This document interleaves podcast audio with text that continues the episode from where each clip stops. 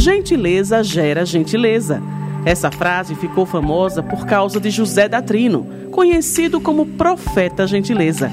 Ele pintou no viaduto do gasômetro no Rio de Janeiro durante décadas murais com inscrições em verde e amarelo propondo sua crítica do mundo e com mensagens sobre gentileza, natureza, amor espiritualidade.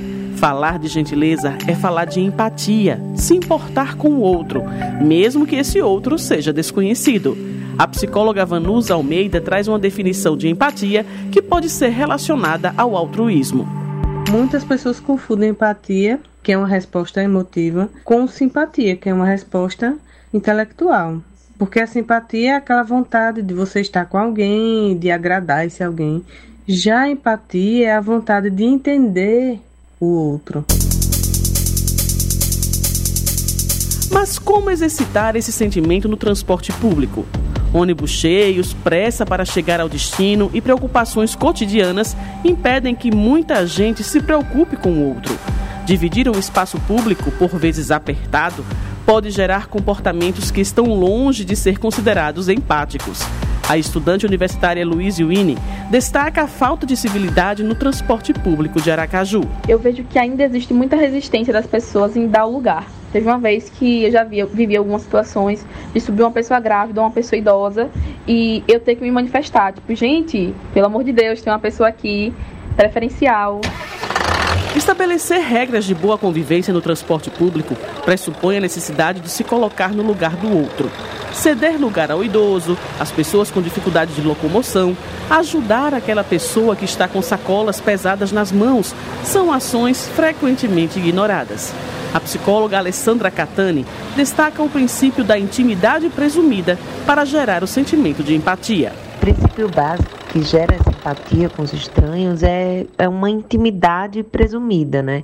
Ou seja, quando eu entendo que de alguma forma eu e o outro é, possuímos as mesmas necessidades, eu imediatamente construo essa intimidade presumida, ou seja, essa empatia. A mobilidade é um direito social de ir e vir. Reflete valores e estilos de vida de determinada sociedade. No Brasil, há a Lei número 12.587 de 2012, que instituiu a Política Nacional de Mobilidade Urbana para a construção de cidades sustentáveis.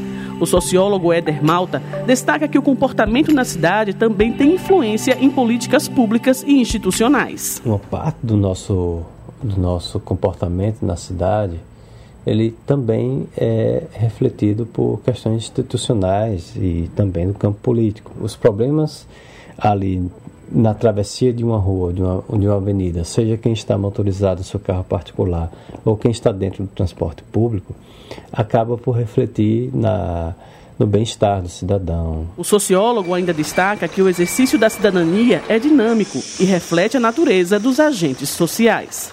A falta de percepção sobre uma, uma cidade mais lenta, uma cidade mais é, amável, uma cidade mais humana, faz com que as pessoas tenham apenas a cidade contra ela. Então, como absorver aqueles habitantes da cidade, né? Como trazê-los para perto, como poder dar bom dia, boa tarde, boa noite, muitas vezes quando se entra no, no ônibus para ir para o seu objetivo.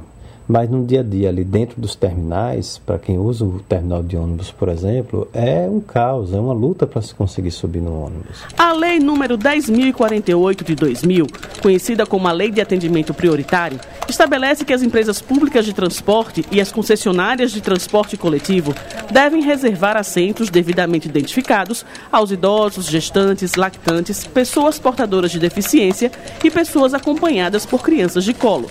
O músico Everaldo Alves tem 66 anos e diz que seu direito é desrespeitado pelos usuários e já sofreu violência nos ônibus. Pessoal mais novos e não dá assento pra gente, não, não oferece jeito nenhum, é ruim.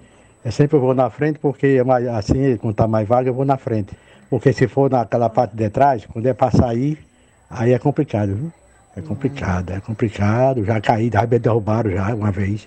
É quando foi saindo aquele pessoal mais novo, né? Imprensa, né? Na Grande Aracaju, a frota de 596 veículos que opera em 118 linhas, segundo dados do CETRANSP.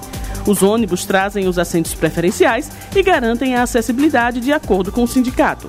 O sistema atende 230 mil passageiros diariamente. A superintendente do CETRANSP Aracaju, Raíssa Cruz, destaca que as empresas investem tanto na melhoria dos veículos quanto na capacitação dos funcionários elas mantêm seus colaboradores em frequentes treinamentos de reciclagem sobre o melhor atendimento aos passageiros em geral. Além disso, há o desenvolvimento de diversas campanhas educativas nos ônibus sobre a gentileza no tratamento, por exemplo, de uns para com os outros, com respeito em especial às pessoas com deficiência, gerando assim mais cidadania no ônibus. Essas campanhas são estendidas também aos trabalhos de mídia, realizado pelo setor de transporte. O motorista Jorge Paulo dos Santos trabalha no setor há 16 anos e tenta fazer da empatia seu exercício diário. A gente dá o máximo dia a dia para que sempre agrade, né? Ou de uma forma ou de outra tem que agradar. Assim como o cobrador Adailton Souza. Eu tento tratar da maneira possível, né? Super bem até porque são eles que pagam o nosso salário. Né? Há também quem presencie a empatia sendo exercida por usuários. A estudante universitária Gabriela Ferreira usa o transporte público diariamente e já viu muitas ações de cuidado com o próximo. Uma bolsa sendo segurada por algumas pessoas que estava, estavam sentadas, ou um desconhecido que me segurou quando o ônibus freou bruscamente, ou até quando eu perdi uma chinela na hora de subir o ônibus e várias pessoas pararam para me ajudar. Eu acho que são situações assim, diariamente, que conhecemos as pessoas e o quanto elas estão dispostas a serem gentis com o próximo. Os esforços para fazer do transporte público um lugar de respeito ao próximo e onde a empatia seja predominante também inspiraram a Associação Nacional das Empresas de Transportes Urbanos a produzir campanhas sobre empatia e respeito para todo o Brasil. O presidente executivo da ANTU, Otávio Cunha, diz que as campanhas são disponibilizadas para todas as empresas do país. Todas essas campanhas que nós criamos, elas estão disponibilizadas para as empresas e assim a gente buscar um ambiente de melhor convivência dentro dos ônibus. Gentileza gera gentileza. Essa frase ecoa como um chamado a se importar com o próximo. E esse sentimento, quando se propaga, tem um poder enorme de transformar a convivência em sociedade. Destaca a psicóloga Edel Ferreira. A pessoa que percebe a necessidade do outro pode tratar o outro exatamente como gostaria de ser tratado. Isso faz com que ambos tenham uma experiência positiva e, conforme vão se repetindo ações semelhantes, um novo padrão de comportamento se instaura. E você, já exercitou a sua empatia hoje? Se não, que tal começar agora?